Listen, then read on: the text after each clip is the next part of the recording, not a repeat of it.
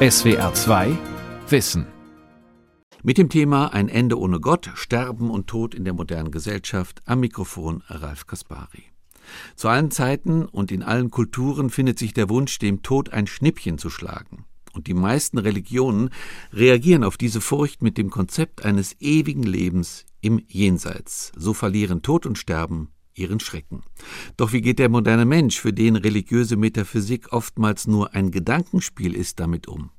Antworten gibt Professor Franz Josef Wetz, Philosoph und Ethiker an der PH in Schwäbisch Gmünd.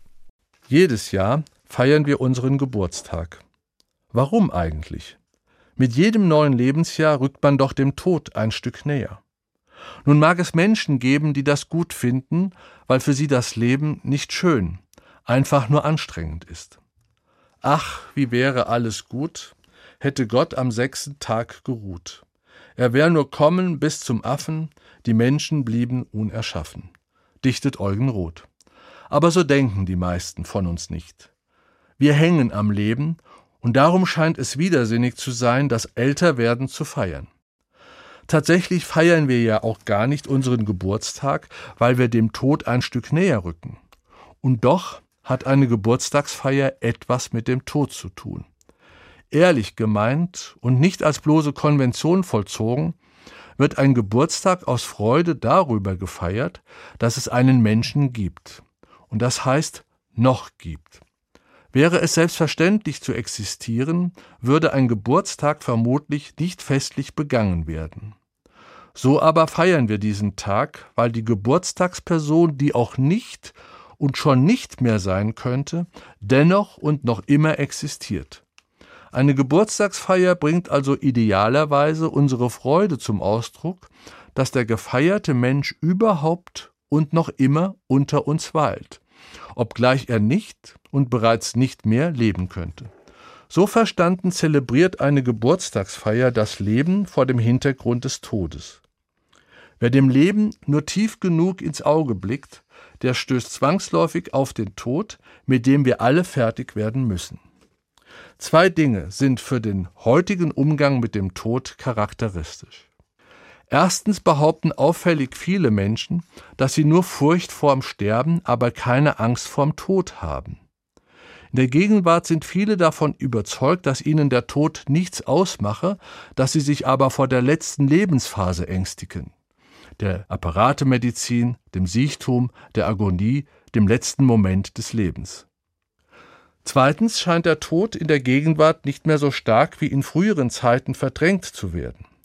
Für die wachsende gesellschaftliche Präsenz des Todes sprechen die vielfältigen Diskussionen über humanes Sterben, Gesundheitsvorsorge, Sterbehilfe, Palliativmedizin, Hospiz, Vorsorgevollmachten, Patienten wie Betreuungsverfügungen und ähnliches mehr. Allerdings sind diese beiden Punkte nur zur Hälfte richtig.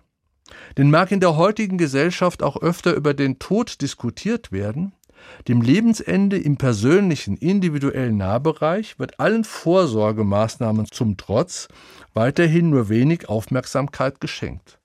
So sehr jeder Einzelne weiß, dass er eines Tages sterben wird, die meisten Menschen verhalten sich so, als ob ihr Leben immer weitergehen würde. Der Tod ist ein Missgeschick, das erst einmal die anderen betrifft. Es ist die Ungewissheit der Todesstunde, die uns in der Illusion irdischer Unsterblichkeit wiegt. Der Tod ist ein Missgeschick, das erst einmal die anderen betrifft. Denn irgendwann zu sterben heißt niemals zu sterben. Selbst rüstige Greise wollen nicht in das Alter kommen, wo sie reif zum Sterben wären. Sie vertrauen auf die Nachgiebigkeit der Zeit zu ihren Gunsten. Obwohl es hinlänglich bekannt ist, dass man eines Tages an die Reihe kommt, sind die meisten doch überrascht, wenn es soweit ist. Dabei kann einem doch jederzeit etwas zustoßen. Solange man lebt, ist man gerade noch einmal mit dem Leben davongekommen. Das wissen alle und übersehen die meisten. So hofft auch die rüstige Greisin auf Aufschub, eine Galgenfrist, jetzt noch nicht. Was die Todesangst betrifft, Selbstverständlich gibt es sie und nicht nur die Sterbensangst. Stellen Sie sich bloß einmal vor, dass Sie am 25. November diesen Monats bereits bestattet wären. Die Todesangst wäre natürlich ziemlich groß. Oder wenn sie bei fortgeschrittenem Lebensalter Vorsorgeuntersuchungen durchführen lassen, die ohne Befund bleiben, dann lässt bereits die Freude hierüber erahnen, wie sehr wir Menschen doch den Tod verachten. Am stärksten jedoch lässt die tollkühne Hoffnung von Milliarden Menschen auf persönliche Unsterblichkeit und Auferstehung die unausrottbare Todesangst hervortreten. Wie groß muss die Todesangst sein, dass Menschen eine solche Glaubenskraft bezüglich des ewigen Lebens entwickeln können, dem von so vielen Tatsachen aufs heftigste widersprochen wird? Die fromme Zuversicht auf ein ewiges Leben ist die vornehmste Form der Todesangst, gleichsam deren Tarnkappe. Aber auch religiöse Menschen, für die der Tod ein Sprungbrett in eine bessere Welt bedeutet, verspüren im Ernstfall die Todesangst genauso unerbittlich hart wie alle anderen auch. Wer am Leben hängt, den kann selbst die rosige Aussicht auf einen schönen Himmel nicht ohne weiteres über den Tod hinwegtrösten. Dabei muss man das Leben nicht einmal übermäßig lieben, um vor dem Tod ein starkes Grauen zu empfinden. Erst recht aber scheint die Todesangst dort berechtigt zu sein, wo der religiöse Kahlschlag der säkularen Moderne den Betriebsablauf der Natur nach oben hin gänzlich abgeschottet hat. Wer am Leben hängt, wird sich wohl nie mit dem Tod so richtig anfreunden können. Niemand hakt sein Leben einfach ab. Denn der Tod ist ungeheuerlich, unsere Rückkehr ins Nichts die größte Zumutung ans Leben. Nachdenkliche Gemüter ängstigen sich vor dem Tod als etwas Geheimnisvollem, Dunklem, Unbekanntem, weil es ihnen schlicht unmöglich ist, sich das eigene Nichtsein vorzustellen. Davon abgesehen verbinden viele mit dem Tod den traurigen Verlust liebgewonnener Lebensgüter. Es erfasst sie ein Grauen bei der Vorstellung von den eigenen Leidenschaften und Interessen, der Familie, den Freunden, dem Eigenheim mit Garten, der Natur und ähnlichem mehr Abschied nehmen zu müssen. Todesangst ist auch und vor allem Trennungsschmerz. Dennoch ist Todesangst durchaus sinnvoll. Biologisch betrachtet leistet sie einen wesentlichen Beitrag zum menschlichen Überleben setzt sie doch die Vorsicht vor das Wagnis und dient so der Gefahrenabwehr. Von Natur aus hängt der Mensch am Leben und richtet geradezu automatisch seine Kräfte auf die eigene Erhaltung. Evolutionsbiologisch formuliert sind wir auf Leben wollen programmiert. Darum halten wir im Alltag unser Dasein auch mit großer Selbstverständlichkeit für die Mühen wert, die es uns und anderen bereitet. Das biologisch erklärbare Selbsterhaltungsstreben lässt den Einzelnen sich sogar verzweifelt an sein Leben klammern, solange sein Leid nicht ein bestimmtes Maß überschreitet. Unser Lebenswille sträubt sich gegen die Zerstörung des Organismus. Eine augenfällige Bestätigung des elementaren Erhaltungsdrangs gibt die Beobachtung, wie sich fast alle Lebewesen gegen den Tod wehren. Mit aller Macht stemmt sich ihr Organismus gegen die Gefahr seines Untergangs. In lebensbedrohlichen Situationen gerät der Körper regelmäßig in Panik. Mag der Tod objektiv gesehen auch nicht mehr als nichts sein. Subjektiv für jeden Einzelnen ist er nicht weniger als alles. Er bedeutet größtmöglichen Verlust, eine Beraubung des Lebens und aller damit verbundenen Lebensgüter. So liefert also das natürliche Selbsterhaltungsstreben die letzte Erklärung für die Todesangst. Das Selbsterhaltungsstreben ist die Kehrseite der Todesangst. Darum können wir nicht der Frage entrinnen, ob und wie uns angesichts der unausrottbaren Todesangst die Zustimmung zum eigenen Ende abgerungen werden kann. Gibt es etwas, das uns über die eigene Endlichkeit hinwegzutrösten vermag? Der Tod ist eine Herausforderung für das Leben. Hierbei muss unterschieden werden zwischen dem eigenen Tod, dem unserer Nächsten, dem Tod fremder Menschen sowie der Vergänglichkeit des Menschen allgemein. Je mehr es um den persönlichen Tod und den unserer Angehörigen und Freunde geht, umso trostbedürftiger sind wir. Erfreulicherweise ist der Mensch darauf spezialisiert, sich selbst dort noch helfen zu können, wo ihm nicht mehr geholfen werden kann. Ratlosigkeit war nie seine Stärke. Andernfalls hätte er nicht bis heute überlebt. Nun sind Tröstungen, die sich auf schwere Schicksalsschläge beziehen, aber etwas zutiefst Zweideutiges. denn sie helfen mit etwas fertig zu werden, mit dem man eigentlich nicht fertig wird. Jeder Trost angesichts unumstößlicher Lebenshärten, ob religiös oder nicht, bietet keine echte Problemlösung, sondern ist nur ein Ersatz dafür. Gelungener Trost ist bestenfalls eine als Problemlösung getarnte Problembeschwichtigung. Im Angesicht des Todes sind wir gerade deshalb des Trostes bedürftig, weil uns nicht mehr geholfen werden kann. Könnte uns wirklich geholfen werden, wären wir nicht mehr des Trostes bedürftig. Aber eine Lösung der mit dem Tod verbundenen Probleme gibt es für Trostsuchende nicht. Sie haben es mit Unabänderlichem zu tun, das ihnen die eigene Ohnmacht und Hilflosigkeit vor Augen führt.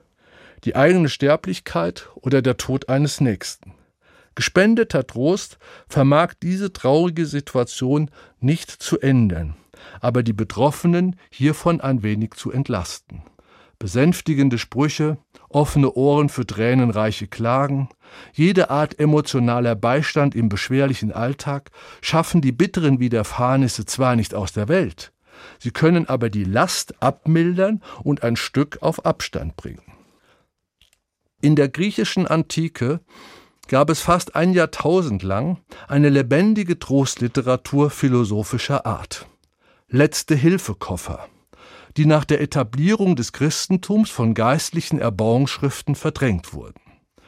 Die traditionelle Trostliteratur fordert zur fortwährenden Arbeit an sich selbst auf wie man die Heil- und Handwerkskunst erst durch wiederholte Ausübung erwerbe, so gelte es, mit Hilfe eines Ensembles von Übungen seinem Dasein einen Stil einzuprägen, der es befähige, sich mit Hilfe der angeeigneten Weisheiten und einzelner Techniken dem unausweichlichen Ende gewachsen zu zeigen.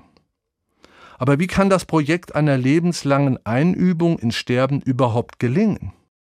Sterben bedeutet doch, das letzte Mal etwas zum ersten und einzigen Male zu tun. Darum kann man das Sterben gar nicht trainieren. Trotzdem gibt es eine Menge von Anleitungen und Trostschriften für Sterbliche und Hinterbliebene mit zahlreichen Ratschlägen, Tröstungen und Übungen. Unter den antiken Philosophen war der intellektuelle Optimismus weit verbreitet, dass sich durch wiederholte Vergegenwärtigung der eigenen Endlichkeit sich die Todesangst bannen ließe. Memento mori. Bedenke deine Sterblichkeit. Näher betrachtet verfolgt diese Aufforderung gleich drei Ziele. Erstens sollte im religiösen Zusammenhang die Erinnerung an die Begrenztheit der Lebenszeit die Gläubigen zur Umkehr bewegen. Nicht im irdisch Vergänglichen liege das Heil des Menschen, sondern im Jenseits, dem man sich stärker zuwenden solle. Zweitens sollte mit dem Hinweis auf die Kürze des Lebens der Einzelne zu einer bewussteren Lebensweise bewegt werden. Da die Lebenszeit begrenzt ist, sollte man sie nicht sinnlos verblempern, sondern vielmehr im Hier und Jetzt leben. Gemäß der Devise Carpe diem, pflücke den Tag. Oder wie es in der heutigen Jugendkultur heißt, YOLO, die Abkürzung für You Only Live Once, was übersetzt heißt, du lebst nur einmal. Seit wenigen Jahren erregt eine amerikanische App mit dem Titel We Croak, was heißt, wir werden alle dahin gerafft, einiges Aufsehen. Diese App erinnert den Nutzer fünfmal täglich an die eigene Sterblichkeit, damit der Angesprochene nicht auf den ausgetretenen Wegen seiner Gewohnheiten vergisst, bewusst und intensiv zu leben, nicht alles so verbissen zu nehmen, mehr darüber nachzudenken, was ihm wirklich wertvoll und wichtig ist. Dem Bewusstsein der eigenen Vergänglichkeit soll ein existenzieller Mehrwert entlockt werden. Drittens schließlich soll die Mahnung, das eigene Ende regelmäßig zu bedenken, auch dazu dienen, sich an den bevorstehenden Tod bereits zu Lebzeiten zu gewöhnen, umso besser mit ihm fertig werden zu können. Einen zusätzlichen wichtigen Beitrag zur Erreichung dieses Zieles kann man nach philosophischem Trostverständnis durch eine Reihe geistreicher Reflexionen erreichen, welche die existenzielle Harmlosigkeit des Todes nachzuweisen suchen. Die meisten dieser klugen Vertröstungen gehen davon aus, dass alle düsteren Affekte im Zusammenhang mit Sterben und Tod auf bloßen Fehlurteilen beruhen, deren Korrektur eine Überwindung dieser Gefühle bewirken könne. Alles komme auf die rechte Einsicht an. Dahinter steckt die aufklärerische Zuversicht, dass sich mit Hilfe rationaler Argumente vernunftwidrige Gefühlszustände mildern, ja sogar aufheben ließen. Hierfür zwei Beispiele. Seit jeher erfreut sich das sogenannte Symmetrieargument größter Beliebtheit. Alle Gewährspersonen des Symmetriearguments von Seneca bis Schopenhauer stellen die Zeit vor unserer Geburt mit der Ewigkeit nach unserem Tod gleich. Da uns das Nichtsein vor unserer Geburt nicht belastet, soll uns der Zustand nach dem Tod auch nicht weiter quälen, ist doch dieser nur sein Spiegelbild. Die unendlichen Zeiträume davor und danach verhalten sich also symmetrisch zueinander. Noch populärer als dieses verblüffende Argument ist eine brillante Einsicht Epikurs, die gleichfalls viele Anhänger fand bis Ludwig Wittgenstein. Epikur weist darauf hin, dass alles Gute und Schlimme für uns Menschen auf Empfindungen beruhe, der Tod aber das Ende aller Empfindungen sei, weshalb es mit ihm auch nichts auf sich habe. Denn solange wir noch existierten, sei der Tod ja nicht da. Stelle sich aber der Tod ein, so seien wir schon nicht mehr da. Mit Büchners Wojcek gesprochen, man kann nicht mehr frieren, wenn man erst einmal kalt geworden ist. Genauer betrachtet bieten das Symmetrie- und Empfindungsargument aber keinen Trost, sondern tilgen das Todesproblem einfach, wie es auf ganz andere Weise die großen Religionen mit ihren Unsterblichkeitsversprechen tun. Alles läuft auf die Erkenntnis hinaus, der Tod ist nichts. Deshalb bedarf es weder Tröstungen noch Vertröstungen, um damit fertig zu werden, sondern, wenn religiöse Zuversicht nicht mehr funktioniert, lediglich rationale Argumente, die den Tod als Scheinproblem entlarven. Hierdurch versucht man ihm jeglichen Aufregungswert zu nehmen. Aber so groß der Beifall für solche Argumente ist, ganz so einfach liegen die Dinge leider nicht. Bei erstem Zuhören klingt das Symmetrieargument überzeugend. Doch sind Anfang und Ende, Geburt und Tod weder austauschbar noch symmetrisch. Verständlicherweise schaudern wir nicht vor dem Nichts, aus dem wir hervorgingen, aber vor dem Nichts, in das wir für immer verschwinden werden. Das Nichtsein vor der Geburt ist schon deshalb kein Problem, weil man ja jetzt lebt. Aus demselben Grund aber nämlich jetzt zu leben, ist die Vorstellung, dass das Leben eines Tages zu Ende gehen wird, ein Problem. In erster Linie ist es das Selbsterhaltungsstreben, verbunden mit unseren Wünschen und Interessen, das uns am Leben hängen lässt. Wir möchten überleben, weiterleben, noch das Morgen erleben, selbst wenn uns das Nichtsein nach unserem Tod gleichgültig sein sollte. Der biologische Mechanismus der Selbsterhaltung, der Verlust aller Lebensgüter sowie die Angst vor dem letzten Moment geben dem Nichts nach dem Tod ein existenzielles Gewicht, das dem Nichts vor der Geburt fehlt. Aus demselben Grund vermag auch Epikurs verblüffende Einsicht, dass man den Tod nicht zu fürchten brauche, weil man ja nichts mehr empfinde, wenn der Tod gekommen sei, nicht das Schaudern vor dem Tod gänzlich zu besiegen. Das menschliche Selbsterhaltungsstreben ist für gewöhnlich so stark, dass sich die Todesangst nicht ohne weiteres durch rationale Argumente beseitigen lässt. Der Tod bleibt ein existenzielles Übel, weil er einem das Leben nimmt, das man bei durchschnittlicher Vitalität gerne fortgeführt hätte. Alle Versuche, das existenzielle Problem des Todes mit Hilfe rationaler Argumente aus dem Wege zu räumen, können den Schmerz der Endlichkeit nicht gänzlich aufheben, mit dem zu leben wir gezwungen sind. Diese Argumente können uns aber zusammen mit allen sonstigen philosophischen Zusprüchen über unser eigenes Dahinscheiden und das unserer Nächsten ein wenig hinwegtrösten. Vorausgesetzt, wir verfügen über eine diesen Tröstungen angemessene Haltung dem Leben gegenüber. Unser Dasein ist von allen Seiten her begrenzt. Wer die Erde von einer fernen Galaxie aus betrachtet, der wird automatisch des geringen Platzes gewahr, den er im Weltraum einnimmt und der kurzen Zeit, die er darin verweilt. In räumlicher Hinsicht marginal und in zeitlicher Beziehung ephemer. So offenbart der Kosmos unsere Nichtigkeit. Hierbei wird unmissverständlich deutlich, dass es auf niemanden darin ankommt. Aus kosmischer Perspektive erscheint alles Menschliche als winzig, was den Einzelnen davor schützen kann, sich über seine wahre Größe zu täuschen. Diese desillusionierende Sicht auf den Menschen kann religiös formuliert demütig machen. Diese Demut, kosmische Bescheidenheit, ist bereits die gesuchte Grundhaltung, weil sie zu einer Zurücknahme überzogener Lebenserwartungen führt.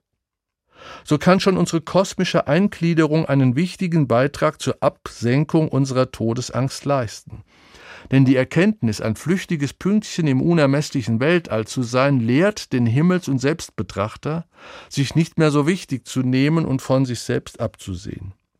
Wer solch adäquates Selbstverständnis besitzt und die eigene Geringfügigkeit verinnerlicht, dem wird es vermutlich leichter fallen, sich ins Unausweichliche zu fügen, weil er über die hierfür notwendige Bescheidenheit verfügt. Jetzt kann jene Gemütsruhe entstehen, die den Einzelnen zumindest teilweise befähigt, sein Leben loszulassen und sein Ende mit stiller Wehmut gelassen zu ertragen. Erst nachdem solch demütige Erfahrung der kosmischen Nichtigkeit des eigenen Lebens ins Selbstbild übergegangen ist, können die rationalen Argumente zur Überwindung der Todesangst ihre tröstliche Kraft entfalten. Jetzt bekommen die maßvollen Tröstungen der Philosophie existenzielle Wirkkraft. Tröstungen wie das Symmetrieargument und die epikureische Erkenntnis, dass Tod so viel wie Empfindungslosigkeit bedeutet, können nun deshalb wirksam werden, weil sie bloße Auslegungen des existenziell angeeigneten Grundsatzes sind, der Mensch ist winzig und flüchtig im unermesslichen Universum. Ist dieser Grundsatz kosmischer Bescheidenheit durch kontinuierliche Arbeit an sich selbst verinnerlicht, bildet er den Rahmen, innerhalb dessen alle Todesweisheiten ihre Wirksamkeit entwickeln können. Nun können wechselseitiger Beistand, maßvolle Tröstungen und die ihnen angemessene Grundhaltung zwar die Not lindern, in die uns der Tod stürzt, doch gänzlich beseitigen lässt sich mit diesem Rüstzeug die Todesangst auch nicht. Denn durch das tief eingeprägte Bewusstsein eigener Geringfügigkeit wird ja nicht unser Lebenswille ausgeschaltet, der auch gar nicht aufgehoben werden darf, wenn wir unseren Alltag und unser Dasein weiter erfolgreich meistern möchten. Solange aber das Selbsterhaltungsstreben intakt bleibt, ist die Todesangst nicht vollständig gebannt. Darum ist auch fraglich, ob eine lebenslange Beschäftigung mit dem Tod, wie oben empfohlen, das Sterben wirklich leichter macht. Die bloße Gewöhnung an die persönliche Sterblichkeit kann dieser traurigen Wahrheit nicht ohne weiteres den Stachel ziehen.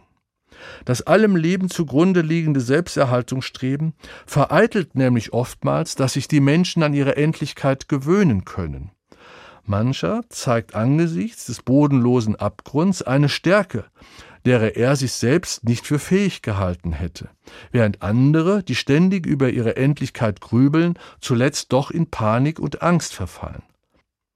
Auch Religiosität kann hier keine Garantien bieten so haben selbst Gläubige nicht selten wahnsinnige Angst vor dem Ende, wohingegen geduldige Atheisten dem Tod still ergeben unter die Augen treten können. Alles in allem fällt es uns Menschen schwer, sich an die eigene Sterblichkeit zu gewöhnen. Aus diesem Grund gilt es die richtige Balance zwischen kosmischer Bescheidenheit und starkem Lebenswillen, verständiger Selbstentsagung und entschlossener Selbstbehauptung zu finden.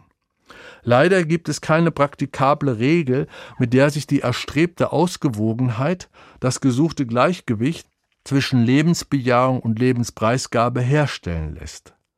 Bei all dem sollten wir aber niemals verkennen, wie leidensanfällig und trostbedürftig wir Menschen in Anbetracht unserer Sterblichkeit sind.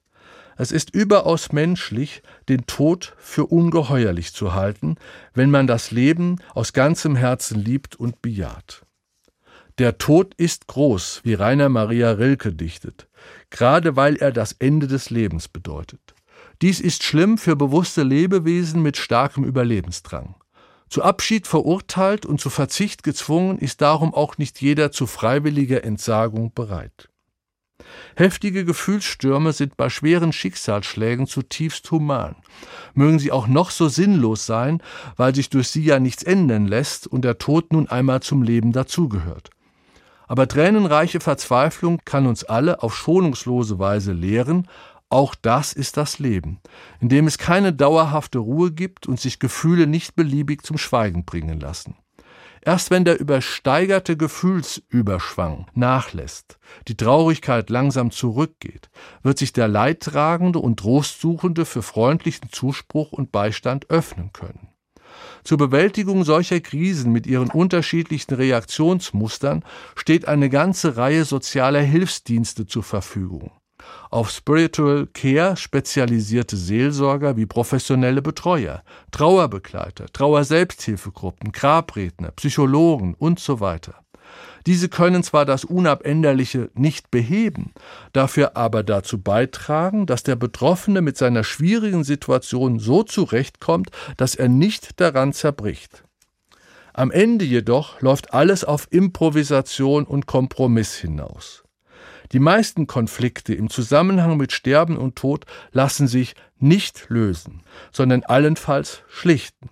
Und einen Konflikt schlichten heißt, man arrangiert sich irgendwie.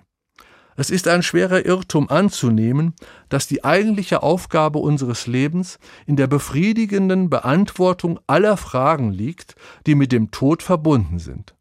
Stattdessen kommt es vielmehr darauf an, auf welche Weise man nicht mit dem Tod fertig wird.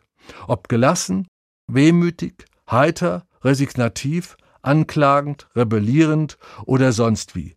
Nachdem nun einmal feststeht, dass es unmöglich ist, ihn so zu bewältigen, dass nichts mehr zu wünschen übrig bleibt. Natürlich ist eine versöhnliche Einwilligung ins Unabänderliche wünschenswert. Nur wie weit uns dies gelingen wird, das kann uns bloß der individuelle Ernstfall zeigen, wenn es soweit ist. Das war die SWR2 Aula mit dem Thema Ein Ende ohne Gott, Sterben und Tod in der modernen Gesellschaft. Sie hörten einen Vortrag von Franz Josef Wetz, Philosoph und Ethiker an der PH Schwäbisch Gmünd. SWR2 Wissen. Manuskripte und weiterführende Informationen zu unserem Podcast und den einzelnen Folgen gibt es unter swr2wissen.de.